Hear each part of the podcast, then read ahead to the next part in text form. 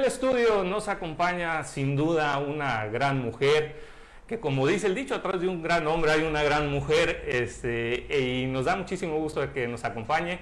Es la señora Gabriela de Mendoza, quien, a quien le agradezco el favor que haya aceptado esta invitación. Muchísimas gracias por venir. No, hombre, al contrario, para mí es un gusto y un placer y sobre todo que me permitan estar aquí en su espacio y poder platicar con ustedes y todos sus radioescuchas. Y en ese sentido me gustaría platicar, eh, hablemos un poco sobre los programas de apoyo. Antes de entrar, eh, había uno en especial que me llamaba mucho la atención, que era el apoyo hacia los jóvenes emprendedores eh, y que mm, en nuestro pensar, muchas veces creemos que DIF solo es apoyo a personas de la tercera edad, a personas con, con discapacidad, pero platíqueme sobre el programa. Sí, yo sé, ya sé que mucha gente a veces no tiene este, información y ahora que lo, que lo dijimos el domingo, se llama el Punto RAI, es la red de apoyo al emprendedor.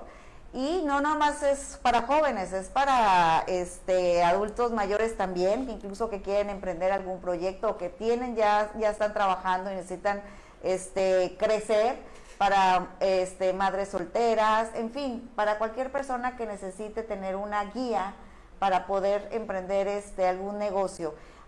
Este, este programa eh, se inició a principios de, cuando nosotros llegamos a la administración y fue todo porque en el balance que sacamos después de la campaña, obviamente en la campaña es, es este, una guía nutricional de todas las necesidades y todo lo que uno puede hacer y puede desarrollar a lo largo de, de, de los años, ¿no?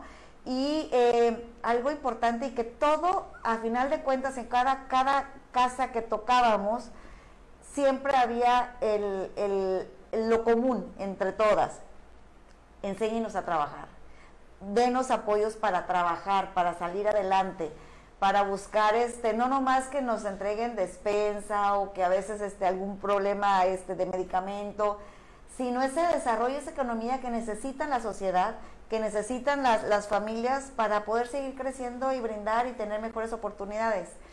En ese sentido, lo que hicimos fue buscar eh, algún programa que se desarrolla, de hecho somos el único DIF a nivel nacional que maneja el punto RAI dentro de su institución. Y el punto RAI es el poder guiar y ayudar al grupo que lo necesite a formar su proyecto de trabajo buscar la manera de dónde podemos este, bajar el recurso, en, este, en, aquella época era el INAIS, y este, hacer todo lo que requerían formacionalmente, profesionalizar el proyecto que tú querías, para que pudieras bajar el recurso y pudieras desarrollar ya tu proyecto o tu trabajo.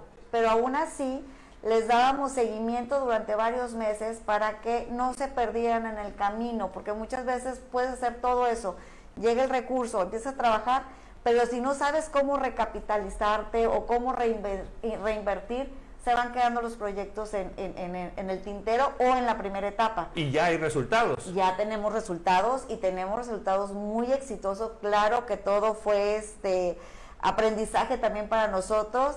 Nos llevó casi un año este, formar esta nueva área en, en CEDIF, eh, profesionalizar a la gente y, y que la gente viera que siempre va a haber opciones, que siempre va a haber mejores oportunidades.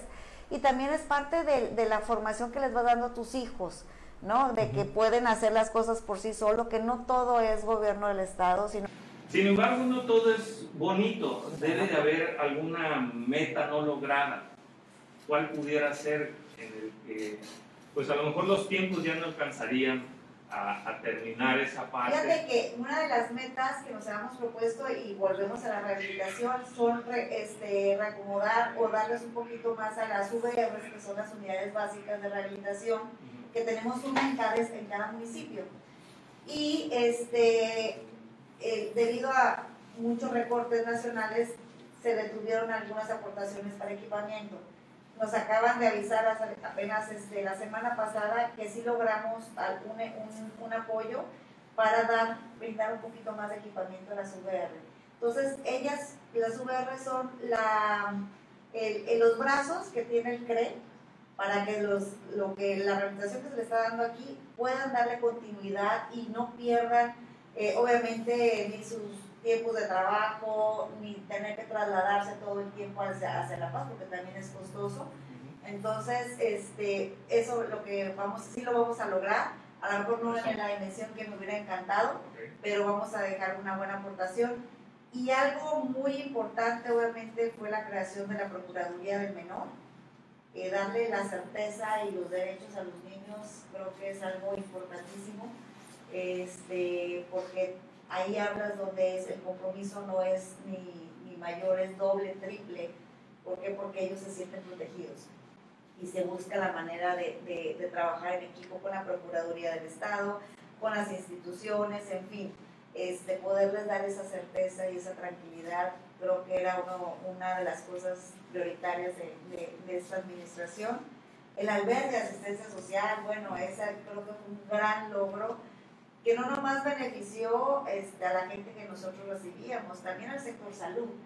En, en, en, cuestiones de salud, y lo platicaba en, en algunas ocasiones con el secretario de, de, Salud, que para ellos ha marcado la diferencia porque el hecho de que los mismos familiares estén a la mano y no tengan que trasladarse o dormir afuera de los hospitales, esperando a ver a veces que vienen con recurso mínimo, a veces no tienen ni, ni, ni qué comer sus tres alimentos, este, el haberlo abierto y haber puesto infraestructura, calidad este servicio, que ellos puedan dormir en las noches en familiar, puedan estar tranquilos porque su paciente está atendido en el hospital, pero también en el día puedan acompañar a su paciente, ayudarlo, atenderlo y también eso ayuda a que la dinámica entre el trabajador este, social, enfermero, todo eso se divida y pueda alcanzar para todos, ¿no? Entonces, ya no llega el, familiar agotado, mal dormido, mal comido, sino al contrario.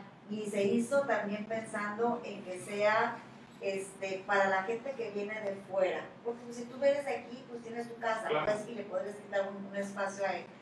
Algo que quisimos hacer muy importante, hacerlo muy profesional, fue al momento de, cerrar el anterior, estar perfectamente bien este, estructurados con la, la operatividad de nuevo y nos acompañó, pedimos el apoyo de, del albergue de asistencia del Hospital de México. Vino el presidente del albergue, nos enseñó toda la logística, cómo se opera un albergue para que sea hasta cierto punto suficiente. Entonces, son las cosas que tenemos que buscar para que no sigan costando tanto y que sigan operando y que sigan dando un buen servicio. Entonces yo creo que esas son parte de las, de las cosas que podemos ir dejando. Perfecto. Y finalmente, digo, y no lo podemos dejar en el marco del Día Internacional de la Mujer, eh, Gaby Mendoza, antes y después, ¿cómo, cómo se define? Eh, hay, hay, una Gaby distinta antes a la, a la, que era antes de ser la presidenta? ¿O ya cambió después de ser presidenta? Este, sin duda no, no, no, no, este, digo, el, el, el, papel de la mujer cada vez es, más importante en, los temas políticos y sobre todo sociales, que es lo que estamos platicando. Este, pero ¿cómo, cómo, cómo se ve? Yo creo que ha sido un, un, un, privilegio, y lo dije en el mensaje, este, un honor poder estar al, al frente del CEDIF. Es una institución maravillosa este, que no te puede dejar nada más que buenas enseñanzas, no te puede dejar nada más que mucho cariño, mucho respeto hacia las cosas, a las situaciones que vive mucha gente, entender este, situaciones que a lo mejor a veces no, no, las tomar, no no las tomaras en cuenta, sino no dimensionabas eh, lo delicado y lo prioritario que puede ser conocer el Estado, bueno, llegamos como DIF, llegamos hasta Isla Natividad a llevar un, un, este, un festival. Nunca se había llevado, tú sabes lo que es llegar a Isla Natividad en lancha, cruzar todo equipo, todo en lancha, bueno, fue un gran reto, pero no sabes lo, no sabes lo que disfrutamos. Entonces, siempre hay cambios. Yo creo que cuando hay retos de este, de este nivel o el reto que te pongas, este, ya sea educativo, ya sea de, de trabajo, siempre va a haber una transformación en alguna persona. En mi persona fue todo positivo. Y me quedo con todo eso. En una entrevista previa hacía mención de, dar, de agradecer a sus antecesoras del trabajo que habían venido realizando. Este, ¿Qué aprendió de ellas? La construcción, la construcción, que todo el mundo, llegue, los que llegamos a esa, a, ese, a esa posición, tenemos que ser parte de la misma construcción.